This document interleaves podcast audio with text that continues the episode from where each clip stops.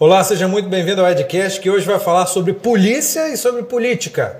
Daqui a pouco você vai saber quem é o nosso personagem. Agora eu tenho alguns recados para você. O primeiro deles é: se você tem uma ideia na cabeça e quer transformar em podcast, videocast, procura a Fornexus, agência especializada no assunto. Você chega com a ideia e sai daqui com o seu produto pronto, preparado para as redes sociais. É só chegar e postar. Então, se você tem uma ideia e quer transformar em podcast, entre em contato com esses é, telefone, telefone o, o site que estão aqui embaixo nos comentários fixados desse vídeo. E se você quer roupas super legais, super confortáveis, em conta, um preço excelente, entra no site da Ripple, useripple.com.br. O nosso entrevistado de hoje aqui, nosso convidado, falou que vai entrar e vai comprar um monte. Então você entra, compra, faz suas escolhas, coloca no carrinho, na hora de pagar, digita o cupom EDUCA20. Você tem 20% de desconto. Entra lá, faz suas compras, você vai ficar muito satisfeito com a qualidade das roupas da Ripple. Eu também chamo a sua atenção para você se inscrever no canal, é muito importante. Inscreva-se no canal, dê um like nesse vídeo que vai ficar muito legal, nos outros vídeos que a gente tem disponíveis aí. Aciona o sino das notificações para que cada vez que tiver um vídeo novo, uma entrevista, um bate-papo novo, você vai ficar sabendo na hora. Lembra você também que a gente está no Spotify, no Apple Podcast, é, Google Podcast, Deezer, ah, Amazon Music, todas as plataformas de streaming a gente está lá. Então, você vai fazer sua atividade física aí, daquela caminhada, daquela, fazer aquela corridinha no calçadão, tá dentro do carro, pode colocar as entrevistas do Edcast, os papos do Edcast, no seu rádio para você ouvir onde você quiser, da maneira que você quiser. E a gente também está na TV Ambiental, canal 525 da NET. E agora vamos falar de polícia e sobre política. Leandro Piquet, tudo bom, Leandro? Tudo bem, Edu. É, como é que surgiu essa ideia do delegado de polícia se tornar um político, se tornar vereador de Vitória? Cara, Edu, é, confesso que, que foi uma, uma vontade que foi surgindo. Assim. Nunca, nunca sonhei em ser político na minha vida, assim, nunca passou na minha cabeça. É, eu até brinco que minha mãe sofre comigo, né? porque primeiro ela não queria que eu fosse advogado, eu fui. Depois ela não queria que eu fosse polícia, eu fui. Aí de, Você deve depois, estar satisfeito é, pra caramba com você e sua mãe, né? Aí depois eu, eu me tornei político, assim. É, a, a, comunidade né, onde eu moro, eu moro na Praia do Canto, uhum. me conheci, conheci meu trabalho na Praia do Canto, a gente construiu uma relação que eu acho que, é assim, como servidor público, eu tinha que servir a sociedade, eu tinha que servir aquela comunidade em especial que eu tinha competência territorial para lá. E ela acabou fazendo esse convite, presidente da Associação de Morador e da Associação Comercial. Falou, pô, porque a gente não tem um nome bom para apoiar, a gente quer uma pessoa boa. Você topa? Aí eu refleti, já tinha recebido algumas sondagens, e aí eu falei assim, pô, vamos ver. Quando eu vi, é, quem estava indo por republicanos, que era o Lorenzo Pasolini.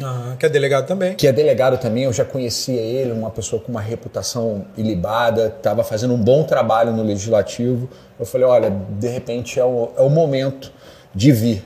Então, coloquei meu nome à disposição, sem estratégia de campanha, sem conhecer muito do processo político. Uhum. E a gente sai sagrado com a surpresa de ser o quinto mais votado. Mais de 2 mil votos, né? 2.364 votos, o ah. qual eu sempre agradeço todo mundo que votou em mim. Legal. E para mim sim, foi um grande desafio. Pedir voto foi o maior exercício de humildade que eu já fiz. Como é que é? Um cara é, que não está acostumado com a política, de repente tem que ir para a rua pedir voto, porque político é assim, né? Quando está concorrendo, tem que ir para a rua pedir voto, né? Não, mais do que isso, minha profissão, Edu. Eu dou ordem para um cara que tem uma ponto 40 na cintura todo dia. É. Então, é, é realmente assim, você se moldar você mudar a sua forma de pensar, de ver o mundo, mudar o seu. Assim, você tem que virar a chave realmente. Ir para a rua com humildade e pedir voto para todo mundo, porque o voto não tem diferença. O cara mais rico e o mais pobre. É o mesmo peso, o é valor voto, é igual. É, exatamente. e assim, é um, é, é, um momento de que o ser humano amadurece muito. Assim, é, eu até ouvi isso na minha caminhada política, que aos 18 anos todo mundo tinha que participar de uma eleição. Tinha que ter a humildade de pedir voto. Se não tivesse 100 votos, não podia tirar a carteira de motorista. tinha gente que ia ficar muito tempo sem dirigir, hein? Verdade, é. verdade. Mas aí surgiu a política, é, e aí você falou, não, não sabia do, do processo político, mas mesmo não sabendo do processo político, é, teve uma característica diferente na prefeitura de Vitória, é, no mandato da prefeitura de Vitória, não só da prefeitura, mas da Câmara, que a prefeitura não tinha orçamento, né? Tinha que fazer uma mudança na, na lei e antes mesmo de assumir, é, os vereadores tiveram que ir para a Câmara é, fazer uma lei e foi você que fez isso, né? Como é que foi que aconteceu? O que, que acontece? Assim, na verdade, não foi o orçamento, né? Foi, foi uma mudança. Reforma da Previdência. Reforma da Previdência. Foi a reforma exatamente. da Previdência. É, isso aí. É, eu tinha passado por isso porque eu sou servidor público e eu senti os impactos da Previdência. A grande ah. verdade é: venderam um produto de Previdência para o servidor que é insustentável. Não dá para pagar, né? Não dá para pagar. Você faz uma conta rápida, você paga 10%, por exemplo de um salário que o cara ganha 10 mil é mil reais. Ou seja, o cara demora quase um ano para juntar o que ele vai receber mais velho durante o mês. Então, assim, é uma conta e as pessoas estão vivendo mais. Então, é algo assim que, que não é pagado. Obviamente, não estou sendo técnico aqui, mas é que realmente precisa ser revisto. Isso aí precisava ser revisto e eu sofri esse processo, né, na época, pelo governo do Estado. Então, a gente estudou, era algo que a gente já tinha conhecimento, e, eu acho que Vitória era o único município da Grande Vitória que não tinha aprovado a previdência. Eu acho que Vitória e Vila Velha. É, já tinha. Ele, na verdade, ele estava nessa pendência e tava, é, poderia perder o repasse de verbas estaduais e federais Se que são importantes para a é, saúde, para a educação. Se não aprovasse a reforma da previdência. Fora impactos nos cofres, no cofre público. Então são movimentos que tem que fazer para adequar o orçamento, para a gente fazer uma distribuição da renda. Uhum. Não estou falando aqui que, que servidor ganha bem, não. O servidor do executivo por sinal, ganha até muito mal. Assim, existe uma generalização que acha que todo servidor ganha bem. Se você vê um salário de um professor, um salário é. de um é. policial, realmente é muito baixo. Mas é necessário para se manter a saúde das finanças, tanto do município quanto da Previdência. Então a gente entra com esse desafio. Na época, é, o prefeito pediu para que eu liderasse o movimento, tanto é que eu fui líder do prefeito os seis primeiros meses. Uhum que foram os meses mais difíceis, os meses que tinham que fazer esse, esse esforço maior, você tinha que fazer um movimento com os vereadores, porque não são, não são pautas muito bem aceitas, né, não são bem vistas pelos servidores, os servidores não, reclamam. Definitivamente. É. Reclamam muito, assim, é, mas, é, mas eu acho que política é isso. Política você tem um problema e muitas vezes você tem que enfrentá-los. E foi um processo assim muito difícil, mas que está dando resultado.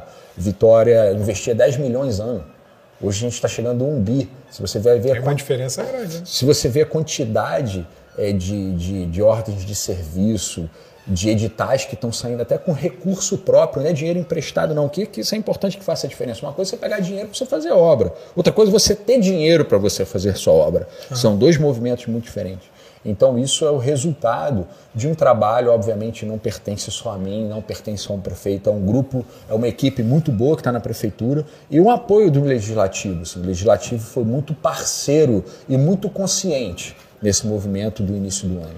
É, ao mesmo tempo, você tem uma, uma Câmara que tem é, é diversa, né? E você tem é, políticos que são mais à esquerda, a gente coloca Camila Valadão, por exemplo, que foi candidata a governo do estado, se não me engano. Foi. É, tem a, a, a, Carla. Carla Coser, que é filha do, do João Coser, que é um prefeito histórico também da, da capital. E ao mesmo tempo você tem o Gilvan da Federal, que é, é extrema-direita. É, como é que lida nesse, nesse universo todo, nesse ambiente todo, e onde você se coloca? Edu, é, eu, busco criar, eu busco criar consenso. Eu acho que esse é o grande desafio da política. Qualquer polarização, qualquer briga é muito ruim. É muito ruim porque o sistema não, não evolui. Tudo vira um pré-julgamento, você foge, você, você, expulsa a ciência, você expulsa a lógica, você cria factoides, você não apresenta fatos. É, então, assim, eu acho que uma política que traz a ciência para dentro dela, você traz a razão, você traz um debate saudável, isso que a gente tem que focar. É, e em razão dessa minha postura, eu já apresentei projeto com Gilvan, já apresentei projeto com Camila, já apresentei projeto com Carla. Uhum. Então, assim, é, isso é construção. Eu acho que isso é a política. É você negociar, você saber ceder. Obviamente, tudo tem seus limites, mas meu trânsito lá é muito positivo. Tem algumas coisas que, obviamente, assim, me incomodam. Me incomoda quando você entra num, numa Câmara de Vereadores que tem que discutir a cidade e discute pauta federal. A gente não está lá para discutir pauta federal. A gente não está lá, por exemplo, para discutir aborto, se é certo ou se é errado. Lá a gente tem que discutir quais são os problemas de vitória. Nós fomos eleitos para isso. Uhum. Então, esses são alguns posicionamentos que eu cobro dos meus colegas. Muitas vezes a gente não consegue é, se afastar totalmente, a gente tem que acabar entrando, mas é algo que eu busco é, separar. O que, que você acha que Vitória precisa mais dos vereadores e de vocês nesse momento? Olha, Vitória, a gente vive numa pandemia muito forte, né? Então, assim, é, a saúde é uma questão muito importante. Muito importante, eu falo isso não é só Vitória, isso é Brasil. Se você der uma olhada para o serviço de saúde de Vitória, Vitória tem um serviço de saúde muito bom. Inclusive, ela está atendendo, a gente recebeu um dado hoje, de 30% de pessoas que vêm do outro município. Então sobrecarrega. A Grande Vitória, na verdade, se confunde muito, né? Vitória, Vila Velha, Serra, Cariacica, muita gente que trabalha em, na Serra, é, trabalha em Vitória, mora na Serra e às vezes usa um serviço de saúde de Vitória ou um outro serviço da cidade, né? Exato, e, sim, e às vezes tem até limitações de atendimento. Tem até limitações, você nem pode atender. Então, às vezes, as pessoas confundem, acham que não atenderam porque não quiseram atender. Mas tem legislações a respeito disso. Uhum. E outra coisa, Edu, que a gente viu que era necessário e o governo nos atendeu foi a questão da educação. Eu sou presidente da comissão de educação e como eu falei, assim, eu busco trazer ciência para trazer ciência para a política. Então eu fiz um processo seletivo no meu gabinete, contratamos dois mestrandos tá? para estudar, para gente pra produzir políticas públicas de qualidade. Fizemos um levantamento. Na prefeitura, na, na cidade de Vitória, tem 102 escolas, entre CMEs e EMF. Uhum. A gente fez o levantamento em 93. Descobrimos que um dos principais problemas da educação de Vitória é a fome. Por incrível que pareça, as crianças chegam para estudar sem comer então ela tem hipoglicemia, ela chega irritada, ou chega molinha. Como é que essa criança vai aprender alguma coisa? É impossível aprender. Então a gente é, detectou esse problema, passamos para o prefeito. O prefeito vai fazer um investimento é, em torno entre 10 a 15 milhões ano, onde a criança, quando chegar, vai receber um de jejum. Então vai ela um chega, lanche antes da merenda. Vai comer. E vai aumentar a colação para as pessoas, para as crianças no período da tarde. Uhum. Fora isso, vai aumentar a quantidade de merenda. E Edu, assim, a gente tem que parar e refletir o tamanho dessa política. Por quê? Se essa criança, ainda que se alimentasse em casa, deixa de alimentar, porque o pai sabe que no colégio ela vai, a gente evita a evasão escolar aumenta a frequência escolar. É. Fora isso, ela dá oportunidade de quem vive com ela comer. Então, se a gente tem hoje aproximadamente 50 mil alunos na rede de Vitória, essa política atinge metade da população de Vitória. Porque você vai contar o pai, a mãe, o irmão, às vezes tem o tio, o avô que mora junto. A gente uhum. sabe a realidade das pessoas com, com baixa, baixa renda. Então, essa é uma política que tem um potencial enorme. E você só faz isso através de estudo, você só chega a essa conclusão através de estudo. Então, é uma política de alto, alto impacto e baixo custo. Por que, que um delegado da polícia, originalmente, prof, pro, é, falando da profissão original, vai se interessar muito mais pela educação e não pela segurança, por exemplo, na Câmara? Na verdade, a gente se divide. Eu sou filho de dois professores.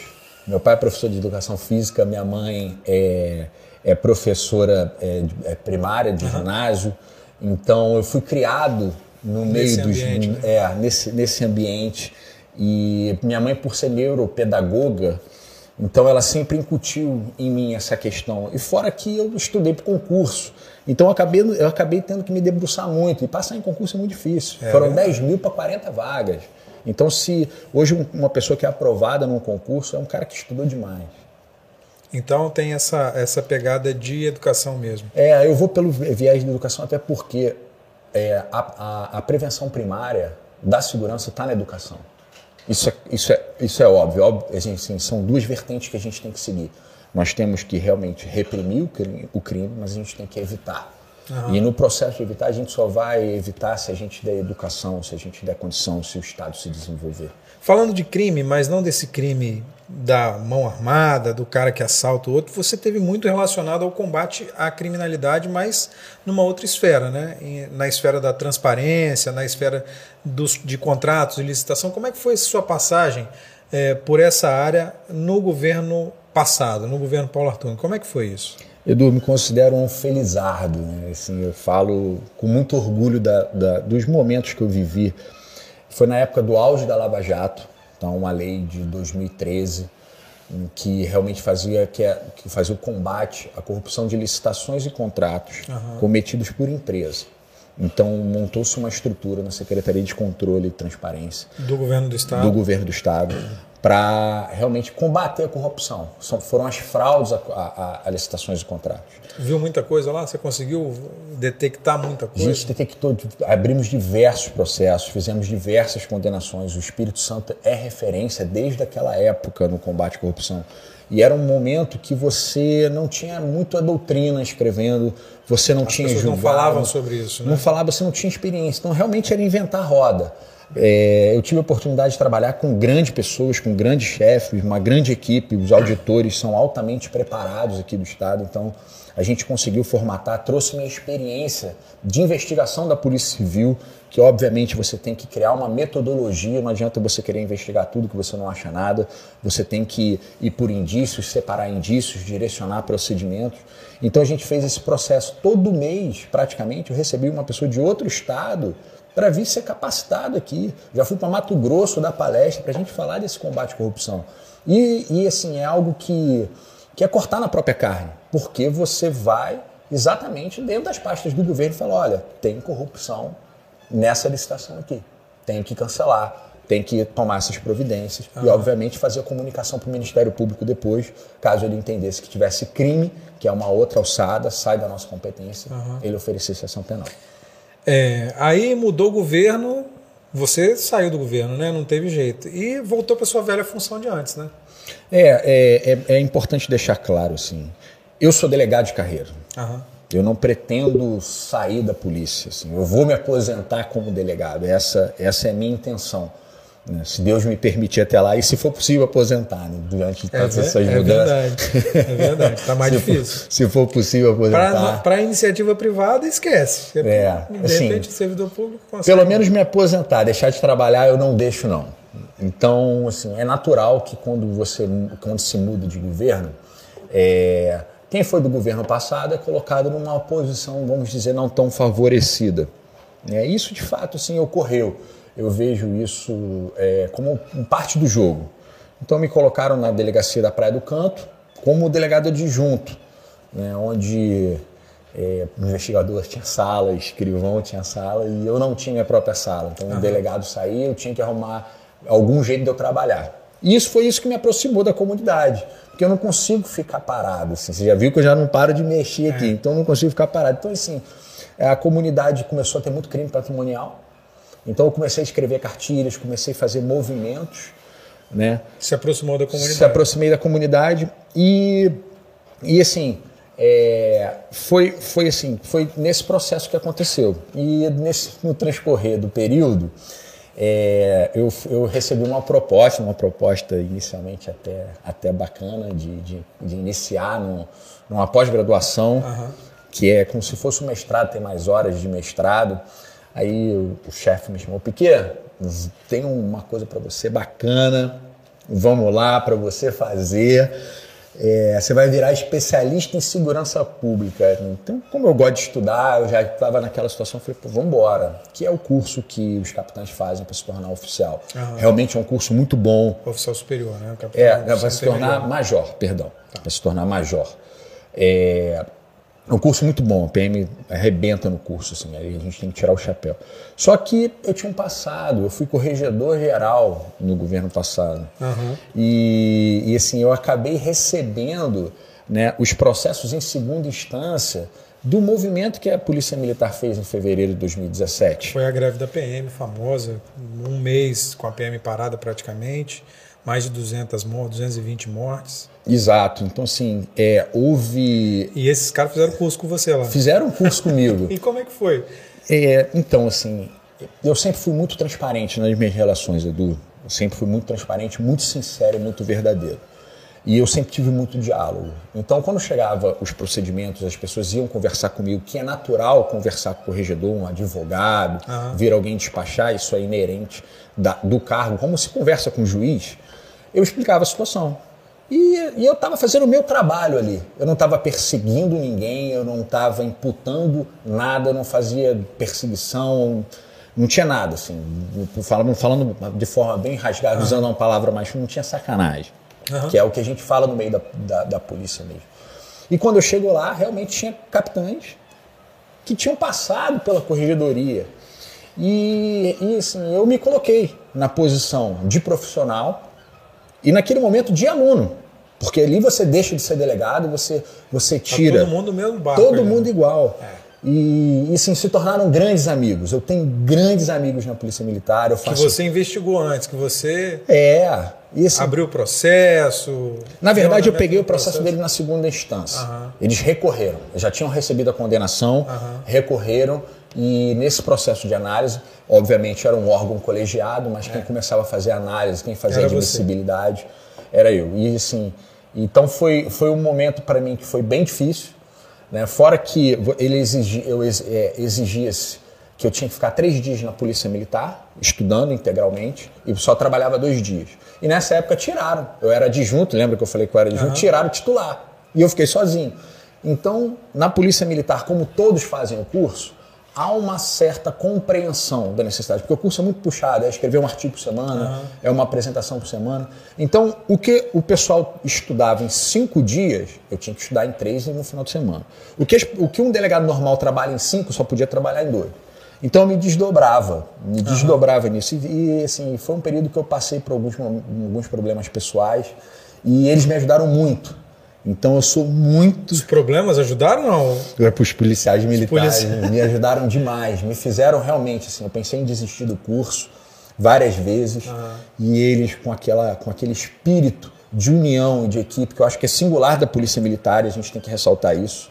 É, me mantiveram lá. Me mantiveram me ajudaram muitas vezes é, eu não, não correspondia na velocidade de fazer um trabalho então eles me ajudavam com materiais com, com me, me reportavam informações necessárias para eu conseguir dar minha contribuição sem prejudicar ninguém do ponto de vista de quem estava lá quem estava lá dentro quando aconteceu por que, que aconteceu a greve da PM o que, que você acha que aconteceu? Olha, é, a greve da PM, assim, o, a motivação dela é muito justa. Tá? A motivação, a reivindicação é muito justa. O policial ganha muito mal, Edu. O policial tem condições muito ruins de trabalho. Você vê coisa ruim todo dia. Ele precisa de um mínimo de um amparo. Então, assim, o processo de reivindicação é, não foi. Não, não, eles não estão não tá fora, não. Se você vê a condição hoje da, das unidades, assim, é muito ruim.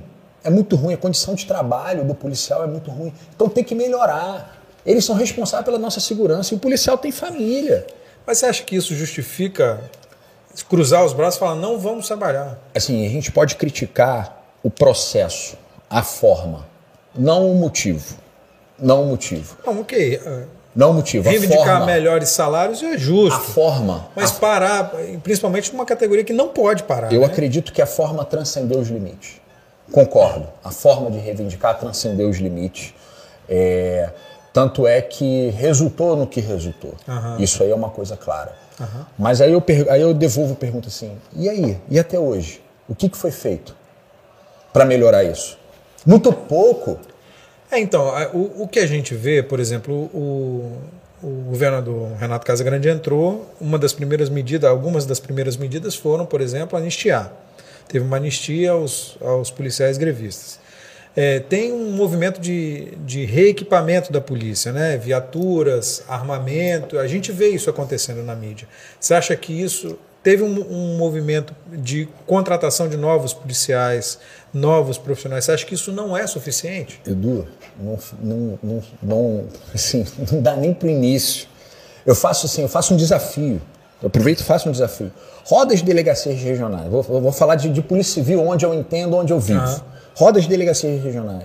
Você não tem condição de investigar. Você tem quatro, cinco policiais, dois fazem atendimento. Tem que ter dois fazendo atendimento, recebendo gente que faz ocorrência. Um tem que entregar papel, que você tem comunicação todo dia para judiciário, para MP, para defensoria, advocacia. Então, assim, como é que você investiga? Você não tem condição de investigar. E você vai nas especializadas mesmo. É muito pouca gente para investigar tem uma porção de, de, de, de, já de aprovados que poderiam ser, é. ter sido chamados. E assim, é, é o momento de se rever, comprar viatura. Tem muita viatura que está parada. Você passa na porta das unidades policiais, você vai ver uma opção de viatura parada o dia inteiro, porque não tem homem. Então, assim, eu, eu, eu critico, eu sou um crítico da, da, política de segurança pública, eu sou um crítico da polícia de segurança pública. É, eu vejo que investir no ser humano é o primeiro papel. É o primeiro passo. Até porque o policial não erre. Ele tem, ele tem, ele tem é, consciência do que ele está fazendo. Teve até um debate na Câmara que eu faço, faço questão de trazer aqui, de um policial militar lá em Guarapari. Não sei se você se recorda, que era uma moça, que era uma doente mental, que, que ele pegou e agrediu a moça. Não. Teve, teve uma ocorrência dessa, assim. Aí, assim, quando nesse, nesse movimento eu, eu fiz o seguinte questionamento. Uma moça que é, que é doente mental era para ser atendida pela polícia? Não tem lógica. Não tem lógica. Não tem lógica. Ainda que ela tivesse agredido o pai. É questão de saúde. E assim, o policial está preparado para isso? É óbvio que não está. Claro que não, né? Mas esse policial vai responder, esse policial vai ser expulso. Então você tem que investir no ser humano. Tem que investir no ser humano. E se você for um pouco mais profundo, se você pegar um salário assim, da- dos praças, que são quem ganham, quem ganham menos, você vai ver que, a, que, é- que ele vive numa subcondição. Assim, o filho dele vai estudar na mesma escola do bandido que ele vai prender. É. Entendeu? Como é que o cara vai conviver na região? Ele vai ter que mudar de lugar, do, do- vai ter que. assim, são condições mínimas, Edu, são condições básicas. E assim, eu não acho que tem que ganhar rios de dinheiro, não. Eu sou contra isso. Até porque dinheiro não dá em árvore. Mas faz uma média. Poxa, vê assim, o esforço que o policial está fazendo. Você vai na delegacia de homicídios, o número de inquéritos resolvidos é muito bom. Então, assim, eu acho que é meritocracia. Eu acho bacana a meritocracia. Se você deu resultado, você ganha mais, como na iniciativa privada. Então, uma correspondência disso. É uma correspondência. Obviamente, num ano de crise, num ano de crise, você tem restrições de andamento. Mas no ano de abonância, a gente está no estado notar há muito tempo. É verdade. A gente está no estado notar há muito tempo. Já não poderia ter valorizado. Se, se, se a pauta de segurança, se segurança pública é uma prioridade, você começa por quem faz segurança. Quem faz segurança não é o carro, não, Edu. Quem faz segurança é o polícia que está lá toda hora. Eu trabalho no homicídio. Eu vou em local de crime, cara. Eu vejo criança de 14 anos, 17 anos, morta constantemente pela guerra do tráfico. Assim, você acha que isso não abala o policial? Ah, com certeza. Bala qualquer um, qualquer ser humano, né? Exato, agora assim, agora imagina se você tem essa, todas essas condições assim, e pô, você tem um Estado que você tenta negociar, não consegue. Você espera agora assim, é, é, pelo menos as perdas inflacionárias, já que você ganha um dos piores salários, pelo menos uma correção da perda inflacionária você não tem. Ok, estamos, repito, estamos num tempo de crise. É. Não dá para se dar tudo. Mas quando dá, foi dado? Foi respeitado? Não foi. Então esse é meu questionamento. Dá para conciliar o trabalho de vereador com o trabalho de delegado de polícia? Dá, dá para conciliar. É, Você o ca- faz as duas, porque você exerce as duas coisas. faz Exerço as coisas. duas coisas. Obviamente, assim, antes eu estava na delegacia de pessoas desaparecidas. Aham. tá? É, a delegacia de pessoas desaparecidas é um trabalho muito peculiar, é um trabalho muito específico dentro da Polícia Civil, porque de fato você ainda não começa a investigar crime, que, você, que a pessoa tem direito de ir e vir. Se você quiser hoje ir embora da sua casa, largar seu emprego, você pode, você é maior de idade. É, você vai deixar um monte de compromisso É, pra trás. mas não- pode, é. Poder tem- pode, né? Tem aquela história que foi comprar um cigarro É, e nunca mais voltou. Essa história é antiga, né? Então, assim, é um- era um trabalho muito peculiar. Na, a Câmara de Vitória, ela funciona segunda, terça e quarta, de 9h30 até meio-dia e 30. Tem algumas reuniões de comissões também. Aham. Mas era um trabalho, assim, na delegacia de, de, de pessoas desaparecidas, você não precisava ter um horário fixo de trabalho. Eu tenho que cumprir minha jornada de trabalho, eu tenho aquele horário, e você montava. Você tem muitas vezes que fazer pedidos judiciais, requerimentos judiciais que você pode fazer no final de semana, você consegue se programar, você consegue fazer à noite, você conseguia fazer esse, esse procedimento. Agora eu estou no plantão do homicídio. Então, assim, plantão do homicídio obviamente piora você exercer meus dois papéis com efetividade. Por quê? O plantão ele é sazonal. Você não tem um dia que você trabalha, você não sabe o dia que você vai trabalhar, você recebe a escala todo mês. Aí você entra 4 horas da tarde, sai 7 horas da manhã. Eu saio 7 horas da manhã, boto uma roupa, vou para uma reunião, vou para a Câmara, que tem que ter sessão 9 e meia. Depois eu tenho minhas reuniões comuns, normais, então eu, tenho- eu viro noite já atrás de noite. Foi você que escolheu mudar? Não, isso aí Quem foi que escolheu mudar? na verdade, depois que eu escrevi alguns artigos trazendo é, dados científicos sobre- e criticando a política de segurança pública Do governo do do Estado? governo do Estado, fizeram esse movimento. Assim, fizeram esse movimento. Coincidentemente, você foi mudado de carro. É, e coincidentemente, algumas pessoas do governo escreveram artigos usando até um, um, o meu título, porque eu botei, eu fiz uma analogia ao tempo que a gente vive, que, que muitas pessoas estão na UTI, que a segurança pública ela está na UTI. Uhum. Na UTI que eu fiz a analogia foi em um tempo incerto, que a gente não sabe o futuro da segurança pública. E logo em seguida é, escreveram uma pessoa muito próxima ao governo, que ocupa cargo do governo, a segurança pública não está na UTI. E misteriosamente, também sem ninguém me ligar, eu sou removido, sei pelo diário oficial, tá? Sem me ligar, é, aí eu fui transferido. Então. Você acha que foi uma represália por criticar o governo? Não tenho dúvidas. Eu não tenho dúvidas. Inclusive, é, tive a oportunidade de conversar com o governador. Falei, pô, governador, assim, é, isso não, não acha que meus artigos. Primeiro, que eu tenho o direito de criticar. Eu sou um especialista em segurança pública, eu estou há 10 anos trabalhando com segurança Formado pública. Formado pelo Estado, inclusive. Formado pelo Estado, inclusive. É. Passei num concurso público, são 10 mil pessoas, eu sei o que eu estou falando, eu vivo isso na prática. Eu vivo isso, eu, tô, eu, eu, eu, eu tenho amigos também que vivem e a gente troca informações. Então, assim, é, eu conversei com, com, com, o governador que, primeiro, eu tenho o direito de, de, criticar, e segundo, que esses movimentos contra mim já não começaram hoje. Isso aí já vem da, de outra época. O, é, o fato de ter me colocado como adjunto na delegacia regional foi realmente para que eu não conseguisse desenvolver meu trabalho. Depois a gente passa, eu sou, eu sou transferido. Né? No último dia, no diário oficial, exclusivo para mim, sem ninguém me avisar, faltando 15 dias para meu filho nascer, num plantão que desorganiza a sua vida inteira, uma coisa é você trabalhar no expediente. Outra coisa é o plantão. Outra coisa é um plantão sem me avisar. E assim, e, e, não adianta falar que eu não sabia, não, porque eu conversei com todo mundo. E assim, é, e algo que, que eu não falei isso, eu não falei isso na campanha, a gente até conversou um pouquinho antes. É, meu filho nasceu com, com um problema. Assim, eu, eu conversei isso lá.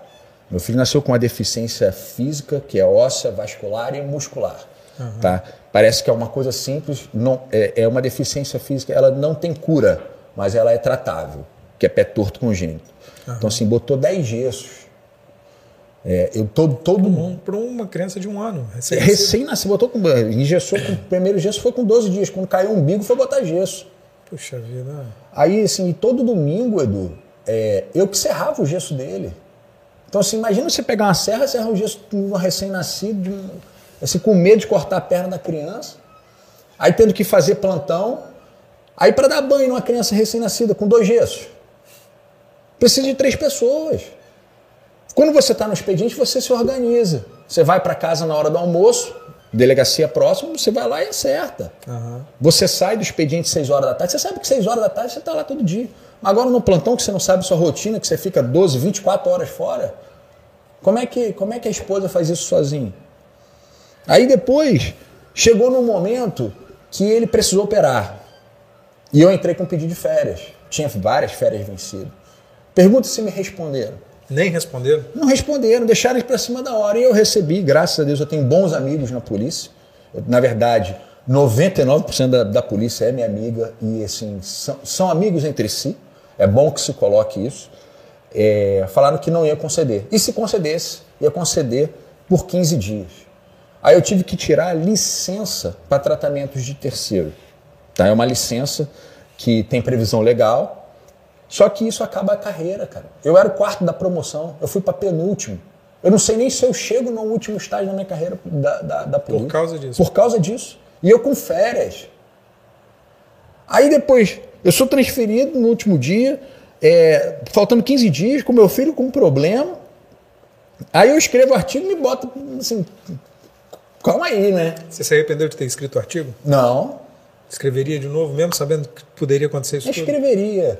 É, Edu, assim, eu, eu entendo que a gente precisa evoluir. A sociedade precisa de pessoas com coragem, a sociedade precisa de pessoas que façam críticas, mas críticas ponderadas, com base em dados.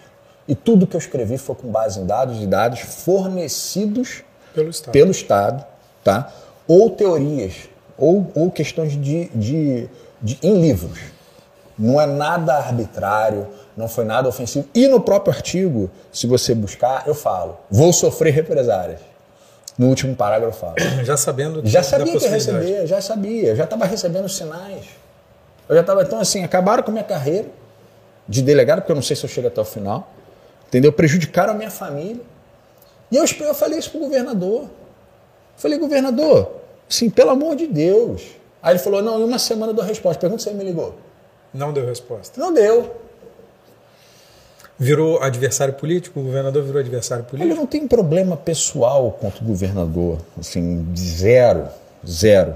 Zero. Ao contrário, eu vejo o governador como, assim, ele como pessoa, uma excelente pessoa.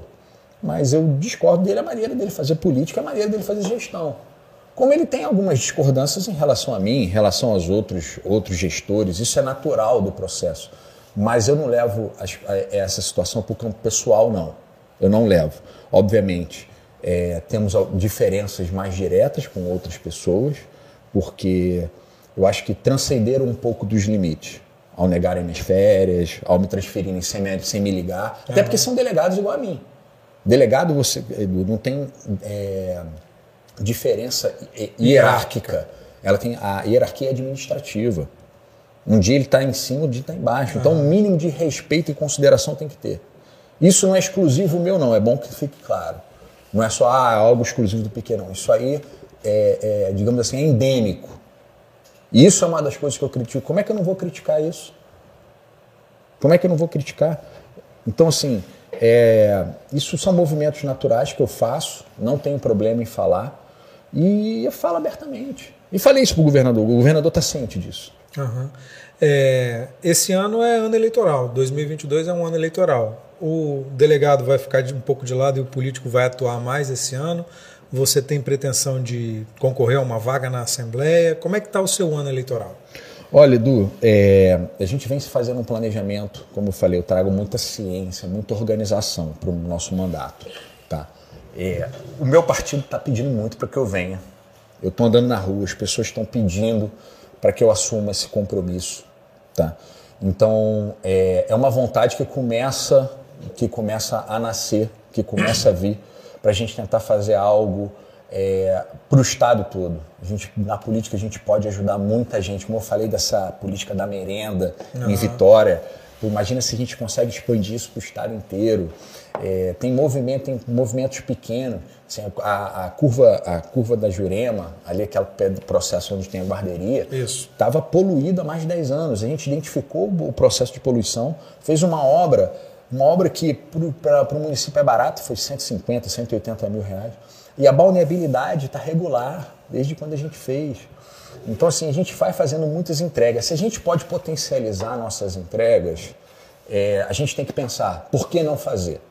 Obviamente, é uma decisão que não depende só de mim. Eu preciso conversar mais em casa, porque é, o político se dedica muito e as pessoas, assim. É verdade. Ele tem que se dedicar. Vai mudar o patamar, né? Ele tem que se dedicar muito. Eu até brinco assim, o político e o delegado, né? Ninguém passa na delegacia para tomar um café. Porque vou chegar aí para tomar um café contigo na delegacia. Se a gente puder evitar a delegacia, esquece, é melhor, né? Esquece, não tem. É, é assim, não, assim, o político quando também vem vai, vai pedir alguma coisa para resolver algum problema, o que é natural, assim, eu não, eu não falo isso como crítica não, o que é um processo natural, é inerente às duas profissões. Então é algo que sacrifica muito. Mas eu acho que a gente vem aqui para cumprir algumas missões. A gente vem para fazer a diferença. Pelo menos eu penso isso. Assim, a gente tem que vir aqui para fazer a diferença na vida das pessoas. Se for o caso de eu assumir esse compromisso, de fazer é, esse, esse esforço, assim, eu, eu, eu toparia. Mas é algo que não depende só de mim. É, aí é, você falou que do expediente na Câmara de Vitória, que são três dias, não é isso? Segunda, terça e quarta, de é, nove e meia, medita. Mas a, o trabalho do político é 24 horas por dia, né? O trabalho do vereador, por exemplo, é 24 horas por dia, porque o vereador é o político que está mais próximo da, da comunidade, está no bairro mesmo, é o cara do bairro, vai é, reivindicar alguma coisa para o político e tal. É, e, e aí você passando para é, um cargo acima, deputado estadual, por exemplo, você tem que ter um comprometimento muito melhor. Você vai conseguir conciliar o trabalho de delegado com o trabalho na, na Assembleia, se fosse eleito? É, exemplo? a Constituição só permite a conciliação no cargo de vereador. Ela não permite. Já do Estado eu tenho que me afastar. Uhum. No Estado eu tenho que me afastar. Por isso que é algo que eu falei assim, a gente tem que pensar muito antes de tomar a decisão. Porque no período do afastamento, você não tem promoção, você não tem progressão, não conta congela tudo, né? congela tudo. É. Então uma prospecção de futuro porque muita gente é, pensa que só tem, só tem bônus. E não tem isso, não, tem muito ônus, assim. No sábado mesmo, agora, tinha uma reforma de uma praça em Jardim da Penha. Aham. Eu morro de saudade do meu filho, porque eu fico muito fora. Aí da minha esposa, eu falei, vamos os dois pra, pra, vai, pra entregar. Vamos lá, esse é o momento que eu tenho pra ficar com a minha família. Mas caiu a ficha já para você, porque de delegado para político, porque é, você foi lá fazer um trabalho de político, né? Entregar a praça é um trabalho de político, né? Caiu a ficha para você desse tipo de coisa que o político tem que fazer? É, olha, Edu, assim, eu amadureci muito. Foi um ano de muito amadurecimento. E é, como eu tive a oportunidade de passar por alguns cargos do governo antes de eu lançar meu nome na eleição para vereador, obviamente a gente tinha contato com outros deputados, com outros parlamentares. Então eu, eu já tinha uma visão diferenciada. Obviamente, quando você entra em campo, é diferente. É o- você sente aquele friozinho na hora de chutar o pênalti no fina- na final. Então, assim, são coisas que faz o ser humano mudar e evoluir. E, e, assim, eu evolui muito. E todo dia eu viro a chave para um lado, viro a chave para o outro. Por quê? Você tem, que ser, você tem que ser político com os políticos. Você tem que ser polícia com os polícias e com os ladrões. Mas eu tenho que chegar em casa, eu tenho que ser pai. Eu tenho que ser marido. Edu, eu trouxe meu pai e minha mãe para cá. Eles moram em Vitória, já tem mais de cinco anos. Meu Eles eram do Rio, né? Eram do Rio. Trouxe meu sogro, minha sogra meu cunhado. Então, assim, tá todo mundo aqui. Daqui, meu filho é capixaba. Então, se eu puder fazer um, um processo para construir uma vida melhor para o meu filho, ainda que seja na política, onde, onde for, eu vou fazer. Eu vou fazer. Então, é, eu, eu vou virando chave. Vira chave de filho, vira chave de pai. Agora, você falou que gosta de estudar. Imagino que já deve ter estudado esse processo todo. O processo eleitoral para deputado é bem diferente do processo para vereador, né? Precisa ir para a rua, precisa ir para tudo quanto é lugar, é bem diferente, né? Olha, dizem que, que a campanha de vereador é a campanha mais difícil, né? porque toda esquina tem um vereador. É, isso é verdade. E, ok. de, e de fato, e de fato, com essa mudança da, da, da legislação, pô, fui vereador pra caramba, cara. É. Você ia na feira, tinha mais, mais político do que a gente comprando. É, é verdade. É tinha mais político que a gente comprando. Então, é, a gente fez a- essa campanha, assim, eu tive uma um grande a- a- ajuda de um, de um grande amigo que realmente é, é um apaixonado por política. Eu não sabia que tinham pessoas apaixonadas por políticos, para mim foi uma novidade. Tem pessoas apaixonadas por política que quer fazer o bem, porque todo mundo já olha o político e já julga. Na hora. É igual o delegado. Imediato. Assim, você fala, você vai conversar com as pessoas sobre delegado, qual é a visão do delegado? É aquele cara barrigudo, bigodudo, com um cacetete e um três oitão do lado, que vai arrancar dinheiro da porra nos outros. Assim, é diferente. Você não vai ver um cara jovem, é, com uma, uma boa aparência, um cara estudado. Hoje mudou isso. Hoje mudou. Então, assim, é, a campanha de vereador foi uma campanha assim, muito difícil. Não, não foi fácil você ir pedindo voto, né? É, ainda mais para mim que sou de fora, você romper essa barreira. Não é político, né? A primeira experiência não- política. Eu não tenho família de político. É. Eu não tenho ninguém na minha família que foi político. É. Então, assim, é, foi superar essa barreira. Então, quando a gente quando vai para uma campanha já de, de deputado, eu, eu acredito, nunca participei diretamente, que, assim, obviamente, o movimento mude. Mas você tem que recorrer aonde as pessoas vão te aceitar mais. É, porque você foi eleito com 2.300 e 64 votos. 2.364 votos. Para ser eleito deputado, você vai Multiplica ter que ter, 10. É, você vai ter que ter 20 mil votos, 25 mil votos, 19 mil votos. Eu acho que o último, na última eleição, o, o último deputado deve ter entrado com 14 ou 15 mil votos. É, foi acho que 12 por causa da legenda. É, exatamente. Por causa então, é, mas é muita coisa a mais. Né?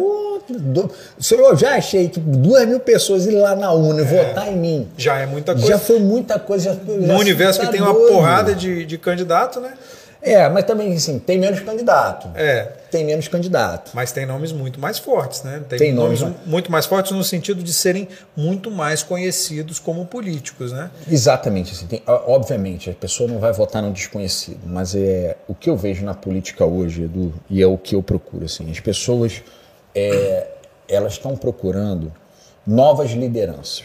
Esse Isso- é um movimento desde a eleição de 2018, principalmente, que explodiu, né? É, exato. Assim, elas estão procurando novas A gente viu a lideranças. eleição do Contarato, do Marcos Duval, do próprio presidente Bolsonaro.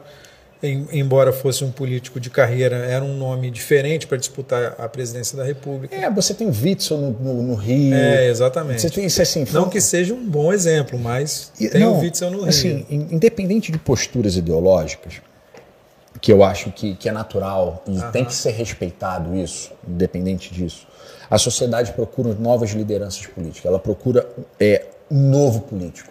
Ela está querendo se afastar daquelas famílias quer tradicionais. Que mude, né? Quer que as coisas mudem, né? Quer Exato. que as coisas melhorem para ela, né? Então Todo ela mundo tá... quer que as coisas melhorem. Pô. Então ela está procurando um cara que você que tem uma entrega, um cara que tem qualificação, um cara que tem um passado, que já fez alguma coisa. Pô, quem é esse cara? Um novo pelo novo assim, ela já questiona. Uhum. Ela já questiona. Não que ela não aceite, mas ela já questiona. Então, assim, é uma, é, ela vai ver a reputação do político, ela vai ver se ele é de família tradicional, se não é, eu acho que ela vai preferir uma liderança nova, surgimento de novas lideranças, é, reputação ilibada, histórico de entrega, se o cara tem projeto. Você, você acredita nessa coisa, nessa linha de família tradicional? Pensamento mais conservador. Você, você é dessa linha? Olha, eu sou. O partido, os o republicanos. É um partido de centro-direita. É, exatamente. Tem muito dessa linha. O próprio, o próprio prefeito Pasolini foi eleito com essa linha, né? Ele uhum. sempre foi muito dessa linha, né? De, da família tradicional, do, do conservadorismo. Sempre foi muito isso. Você é assim também? Edu, minha família é tradicional. Se você partir da premissa que é um homem e uma mulher casados. Então, se isso é tradição, essa, se isso é tradição, minha família é tradicional. Eu tenho um filho. Uhum. É, eu sou cristão. Então, se isso é ser tradicional, eu sou tradicional. Então, é, eu acho que, que, que é nessa linha. Mas, cara, o mundo está evoluindo. A gente precisa respeitar as pessoas. A gente precisa, a gente precisa está aberto a mudanças. A gente precisa é, criar, criar consenso. A gente precisa saber conviver. A gente precisa julgar menos. A gente precisa ouvir o outro. Não é só ouvir de entrar por aqui e sair por ali, é ouvir na posição do outro. Então, assim, é, e, esse, e essa questão de esquerda, quando você debate esquerda e direita, você, se você buscar o conceito, o que é conceito de esquerda e direita? Se você buscar na história isso, foi o movimento lá atrás que quem apoiava um, um, um, setor sentado do lado direito, é. apoiava outro setor sentado do lado esquerdo. Exatamente. É, porque assim, ah, o que, é, a direita é pauta progressista. Aí se você falar em pauta progressista, mas é contra o aborto, é? É liberal, é contra o aborto? Você libera a economia que é contra o aborto? Entendeu? Então são coisas assim, se você fala, pô, mas a esquerda é só movimento social, é servidor. Mas, pô, você acha que você não tem que dar educação? Você tem que dar educação. Então, o conceito de direita e esquerda, ele está assim, ele está muito deturpado. As pessoas, assim, às vezes confundem muito o que, que é direita e esquerda. É, eu sou muito favorável à boa política. O que, que é boa política? É uma política que traz resultados positivos para a sociedade. Sem rotulação. Sem rotulação se é de esquerda, sem rotulação se é de direita, se é tradicional ou não. Independente da, de, de ser candidato ou não, quem é o seu candidato a governador do estado? Eric Musso? Olha, o Eric é do meu partido. O Eric é do meu partido. Já se colocou, já colocou pelo menos uma possibilidade de ser pré-candidato. O presidente do partido veio aqui, o Eric. Colocou o nome dele como pré-candidato. O Eric é um, é um, político altamente experimentado. Foi presidente da Assembleia três vezes. Já foi presidente da Câmara, né? já foi vereador. Ele tem uma trajetória política. É um nome que pode fazer muita diferença no Estado. Assim, a gente tem que ver é, o projeto dele. Assim, não teria coerência não apoiar um cara do meu partido não teria coerência. Mas você acha que é um, é um bom nome para ser É um bom nome, é um bom nome. E, é se um ele não, e se ele não for candidato dos candidatos postos, em quem você, quem você apoiaria? Na verdade, sim, hoje você não tem muita candidatura posta de temos, fato. Temos, temos. Ó, vou colocar para você. Todo mundo já veio aqui. Fabiano Contarato, é, Felipe Rigoni, é, Renato Casagrande, embora não assuma publicamente, vai deixar para assumir publicamente mais perto, mas é Renato Casagrande, é Aldifas Barcelos. Ah, todos esses já tivemos aqui no, no Edcast. Estou ah, esquecendo gente. É, Tem o Eric. É, Eric Musso, agora como pré-candidato. Tem o Conago, César Conago, também é pré-candidato. Quem mais?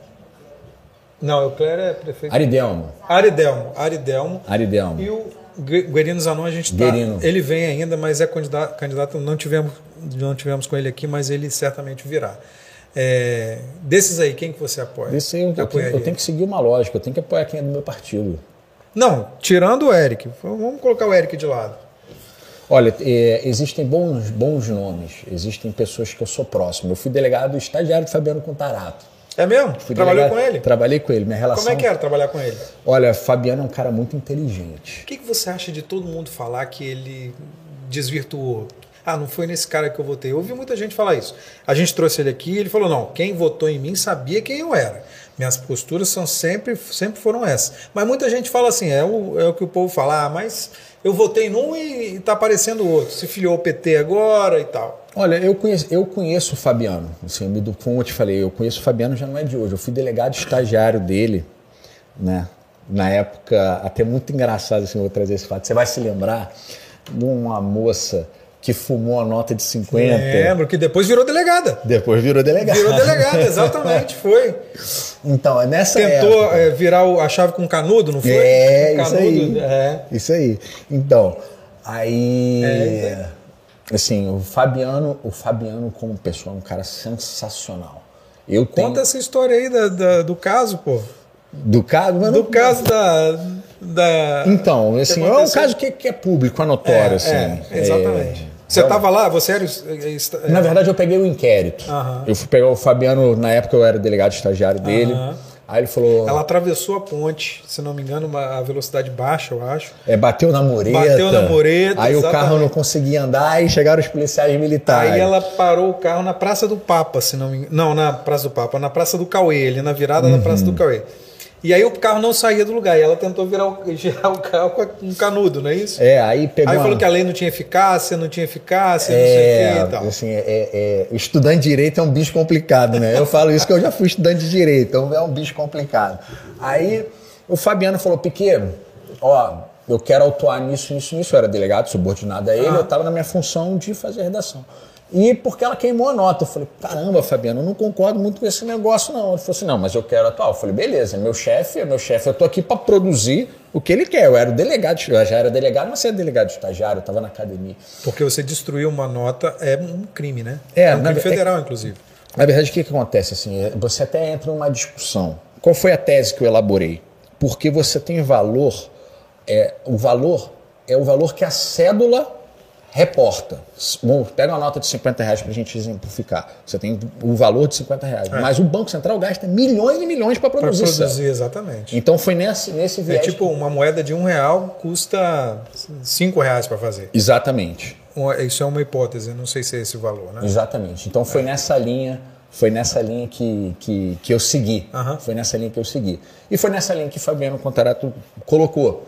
E foi assim, foi- a gente tem algumas diferenças no posicionamento político. Isso não, não nos impede de nos relacionarmos. Não nos impede, assim.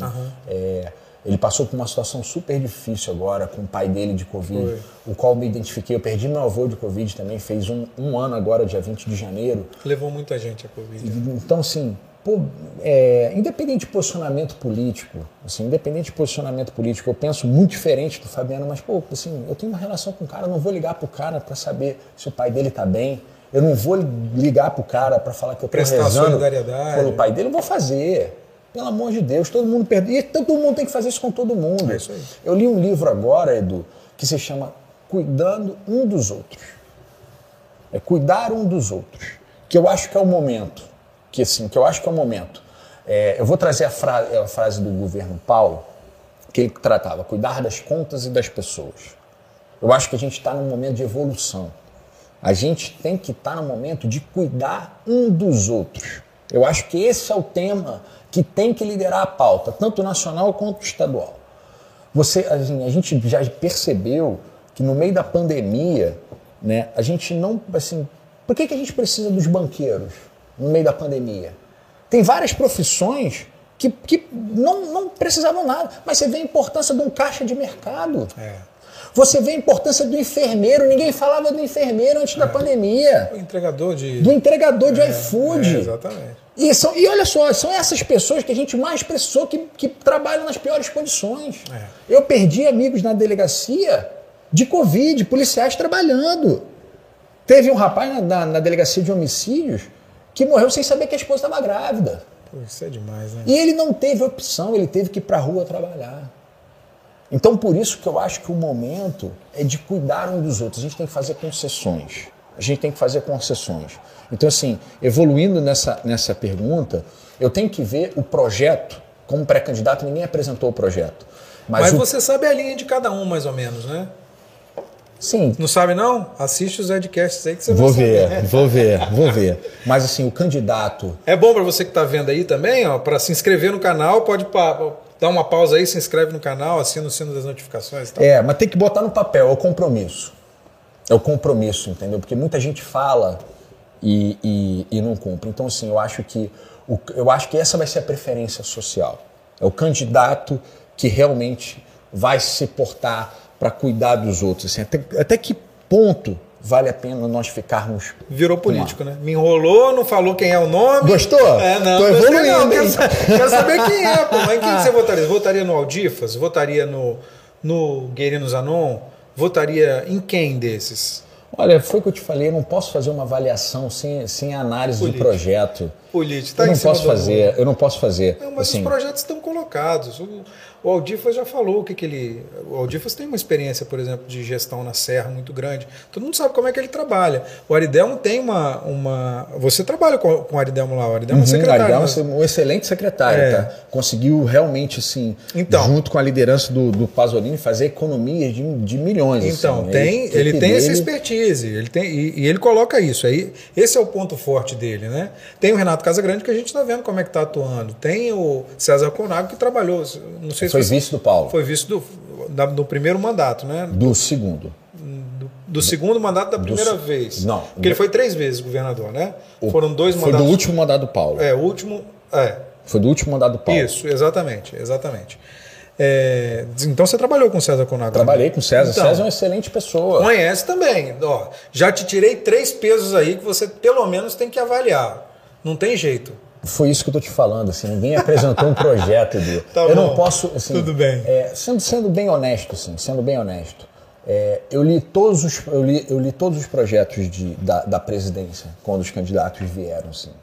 É, o que me marca muito, pra- até para ser coerente na minha resposta, foi uma questão que eu vou trazer um projeto, um cara que eu acho que, assim, com certeza seria um excelente político, mas teve um posicionamento do projeto dele que eu fui contra, que foi o Amoedo que, é- que era do, do novo. Aham. Ele trouxe um projeto similar ao Obamacare, né? uma mudança da política de saúde. Se a gente tivesse adotado isso e viesse a pandemia, teria dizimado o Brasil. Então, assim, para eu ser coerente, eu vou te mostrar que isso tem um resgate, assim, tem um sentido de eu estar te, te, dar- te, tá te dando essa resposta. Não é algo para enrolar, inclusive quem, no- quem, quem, quem nos acompanha, não. Claro, com é, assim, é uma coerência mesmo. Assim. Então, é, a gente precisa ver pessoas que construam projetos nessa linha. Assim, até que ponto, é, até que ponto a gente tem que ceder. É a mesma coisa assim, né? se você perguntar para mim da aposentadoria, eu sei que eu não vou apresentar com a idade que hoje está prevista na lei. Certamente. Não vai faz mudar. sentido. Eu tô, meu, uma- o cara, quando eu era novinho, um cara de 40 anos, ele já era velho. É. Eu tô chegando aos 40. Minha idade produtiva é muito maior. Eu tenho que contribuir, eu tenho essa obrigação social de contribuir mais. Agora o negócio é, você vai cobrar de um cara que trabalha mais, você tem que gerar emprego pro cara. Como é que você vai exigir que o cara trabalhe mais 20 anos se tem o cara não trabalho. consegue arrumar emprego com Exatamente. 25? Exatamente. Entendeu? Então, assim, são, é, esse, é isso que a gente tem que observar, é isso que a gente tem que, que a gente tem que focar Tá bom, Brasil. tá bom. Põe não vai responder de jeito não. E para presidência? Pra presidência, rapaz, tá difícil, hein? É, você acredita em terceira via? Eu torço.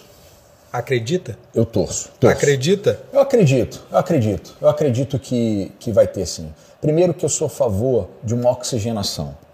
Eu sou a favor de uma oxigenação, não da reeleição. E um processo de po- polarização é muito ruim, porque as trocas de poderes traz muitas mágoas, elas trazem muito processo é, de perseguição, de retaliação. Então, Você viveu isso? né? Exatamente. Então, se, se, vi- se viesse um candidato com, com um projeto legal, uma, uma alternativa, assim, eu torço Mas para que. e segundo turno? E segundo turno, se for polarizado, se não tiver jeito, se for. Eu torço para não, ter- pra não escolher isso. eu torço para isso. Mas não tem é, o cenário aponta que é inevitável, né? O cenário aponta que é inevitável. É, eu vou, vou repetir uma frase, se não me engano, foi do Brizola. Política é uma nuvem.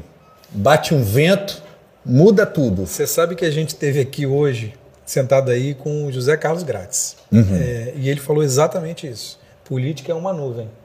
Uma hora você olha, tá de um jeito, outra hora você olha, tá de outro jeito. É exatamente isso. É isso. Assim, tem, e a gente está muito longe. A gente está muito longe das eleições. Assim, é bom que, que se coloque.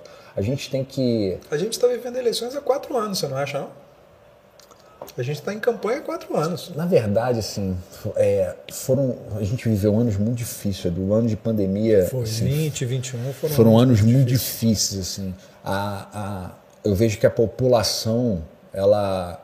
Assim, pode ser que os políticos até estejam fazendo campanha há muito tempo. E tem gente que está assim, eu vejo. Acho que tem assim, gente que não parou de fazer que não, campanha. É, que não parou, assim. Isso, isso até é uma das divergências que eu coloco. Eu acho que as eleições todas deveriam ocorrer na mesma data. Esse negócio da eleição de dois em dois anos é muito ruim. Porque isso faz com que o cara passe um ano em campanha, aí depois exerce o mandato um ano. Se ele quer pleitear outro cargo, ele vai fazer campanha de novo. É. Entendeu? Então, assim, é uma das críticas que eu faço. Mas é o que, se você for candidato a deputado, é o que você vai fazer. Mas é o sistema que impõe. Isso não é opção minha. Se a gente conseguisse superar, superaríamos. Uhum. Se caso né, a gente tiver que superar isso. Se caso a gente tiver que superar. Então, é, assim, a sociedade ela está muito desesperançosa. É ela está muito desesperançosa. Assim. É, e, e, e, tem razão de estar. Tá. Tem razão de estar. Os casos de corrupção não são poucos. Os casos de político mal preparados não são poucos. Os bons exemplos são reduzidíssimos. São, assim, se você perguntar assim, Pô, quem é o novo expoente do Brasil? Cara, você não tem, você passa, você não passa um, um negócio que não, não existe isso. Você está uma, um vácuo de liderança gigante. Você tem um vácuo de liderança gigante. É verdade. Então, é, eu torço para que essa nova liderança surja, assim, torço para que ela consiga ganhar corpo, tá?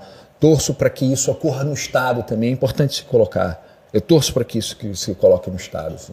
É, é, é, um grande sentimento.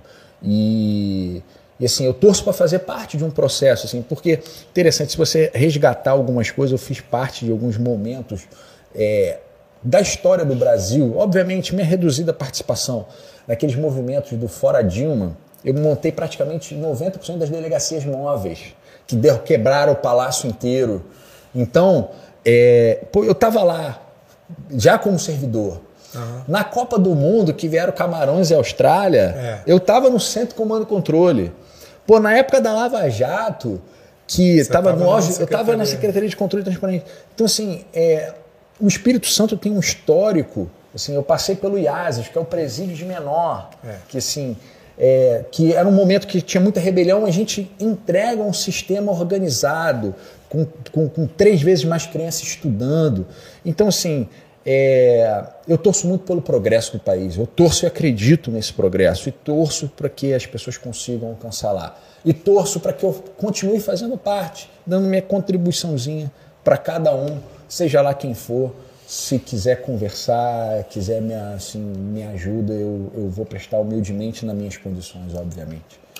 Leandro Piquet, delegado de polícia e vereador de Vitória. Muito obrigado. Valeu, Leandro. Valeu, Edu. Obrigado. Espero que, que você tenha gostado do papo. Gostamos todos, com certeza. Foi um, foi um prazer estar aqui, uma oportunidade de eu falar um pouquinho mais de mim. De coração. Valeu. Legal. Valeu.